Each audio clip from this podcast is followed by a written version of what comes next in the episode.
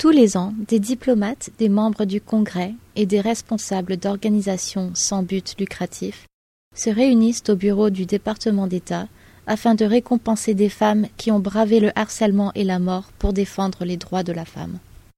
Malheureusement, dans de trop nombreuses régions du monde, les femmes peinent à obtenir des droits élémentaires et l'exploitation, voire la violence contre les femmes, est encore trop répandue et trop souvent acceptée ou tolérée, a déclaré la secrétaire d'État, Madame Condoleezza Rice.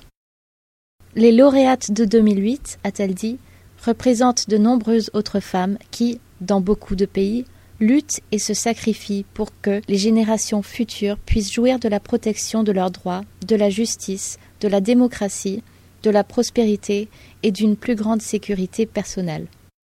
Parmi les huit lauréates de 2008, une est originaire de la Somalie, Madame Fario Farah Ibrahim.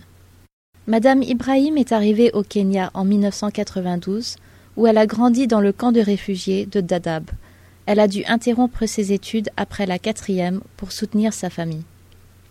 En 2002, elle est devenue conseillère en matière de santé génésique pour le Conseil national des églises du Kenya. Accusée de conversion au christianisme, elle s'est néanmoins lancée dans une campagne contre la mutilation génitale des femmes. Malgré le climat extrêmement hostile dans lequel elle vit et travaille, Madame Ibrahim demeure une championne passionnée des droits des femmes, des fillettes et des réfugiés. Elle continue de s'élever contre les mariages forcés, la violence et la mutilation génitale dont sont victimes les femmes et les filles dans les camps de réfugiés du Kenya.